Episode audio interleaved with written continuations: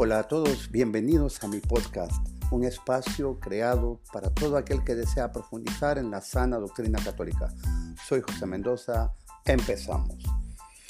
Hoy iniciamos el capítulo 10 de Introducción al Catolicismo, la fe cristiana explicada. Hablaremos en todo este compendio de temas sobre la oración cristiana. Un diálogo con Dios. ¿Qué nos dice la plegaria? Señor, enséñanos a orar. En apariencia, esta petición de uno de los discípulos de Cristo pudo parecer extraña en cierto modo. Enseñarles a ellos a orar.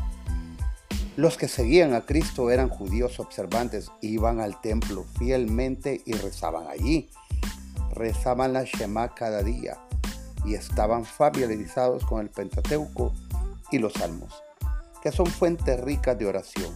Entonces, ¿por qué el discípulo preguntó a Cristo cómo orar?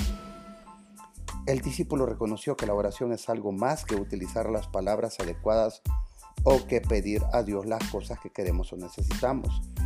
La oración es una relación más concretamente, es la manera en que desarrollamos, profundizamos y mantenemos nuestra relación con Dios. Es nuestro diálogo con Dios. La elocuencia de nuestras oraciones es mucho menos importante que la humildad de nuestras almas y la sinceridad de nuestra fe, esperanza y amor. Señor, enséñanos a orar, como Juan enseñó a sus discípulos. El discípulo había notado alguna diferencia en cómo habían rezado San Juan Bautista y sus discípulos también notó la diferencia en la manera en que oraba Cristo. La oración no siempre resulta fácil, incluso para los católicos más devotos. Todo el mundo pasa por periodos en que su oración parece distraída, incómoda e ineficaz. Pero la oración es una parte indispensable de nuestra relación con Cristo y de nuestro esfuerzo por encontrar la santidad personal. Recuerda que es Dios quien nos llama, en primer lugar, y que la oración es un elemento fundamental de nuestra respuesta a su llamada. Bien, ¿sobre qué daré respuesta? ¿A qué interrogantes responderé en este capítulo 10, en su desarrollo de los próximos episodios? Bien, hablaré sobre qué es la oración, diferencias, tipos de oración, los diferentes tipos, cuáles son las tres expresiones de la oración, de qué manera es la misa un sacrificio, qué es la presencia real, cuál es la estructura de la misa y cuáles son las diversas oraciones y, devociones populares. Todo eso es lo que abarcaré, así que no se lo pierdan. Una vida de oración. La oración es la elevación de nuestras mentes y corazones a Dios. La oración cristiana intenta sobre todo meditar sobre los misterios de Cristo para conocerle, amarle y unirse a Él. Aprendemos lo que es la oración al tener en cuenta la vida de Cristo. Cuando Cristo rezaba a su Padre, también estaba enseñándonos a orar.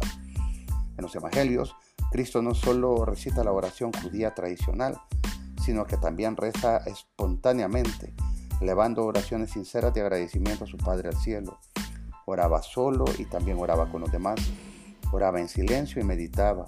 Y también oraba en voz alta Leía las escrituras y a menudo meditaba orando sobre ellas, especialmente los salmos. Practicaba el culto en el templo, celebraba los días santos de los judíos, hacía peregrinaciones, ayunaba y practicaba otras formas de mortificación. Cuando se le pidió que enseñase a sus discípulos a orar, Cristo respondió con el Padre nuestro.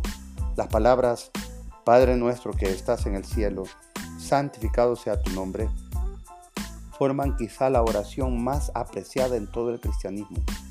Santo Tomás de Aquino lo declaró la oración perfecta y uno de los primeros escritores cristianos, Tertuliano, lo describe como en verdad el resumen de todo el Evangelio. Sin embargo, Cristo al enseñar a sus discípulos a orar, no solo les dio las palabras, destacó la buena disposición interior para la oración como la más importante, como lo más importante. Subrayó que la oración debe llevarse a cabo con espíritu humilde, con fe y confianza plena en Dios. A pesar de que el Padre nuestro puede ser la oración perfecta, no es el único tipo de oración que Cristo entregó a sus discípulos. Cristo enseñó a sus discípulos mediante su ejemplo y practicó numerosas formas de oración. En la parábola del fariseo y el publicano, por ejemplo, elogió al publicano por acercarse a Dios con la cabeza inclinada, buscando el perdón. Y criticó al fariseo para, por ensalzar con orgullo su virtud y su obediencia a la ley. En otras palabras y enseñanzas, Cristo advirtió sobre los vacíos alardes públicos de piedad. Asimismo, instó a sus discípulos a orar con esperanza y perseverancia, con la seguridad de que Dios, a quien nos invitó a que nos dirigiésemos como Padre, les daría todas las cosas buenas que pidieran. Sobre todo, el ejemplo de Cristo en el huerto de Getsemaní ilustra la actitud ideal de la oración en humildad y sumisión a Dios. No se haga mi voluntad, sino la tuya. voy a llegar hasta acá. Nos vemos, nos oímos el próximo domingo, si Dios nos da vida. Y les recuerdo, por favor, que denle me gusta, suscríbanse al podcast, eh, activen la campana, compártanlo. Y si este episodio te ha servido, déjamelo saber en los comentarios. Muchísimas gracias. Dios les bendiga. Hasta la próxima.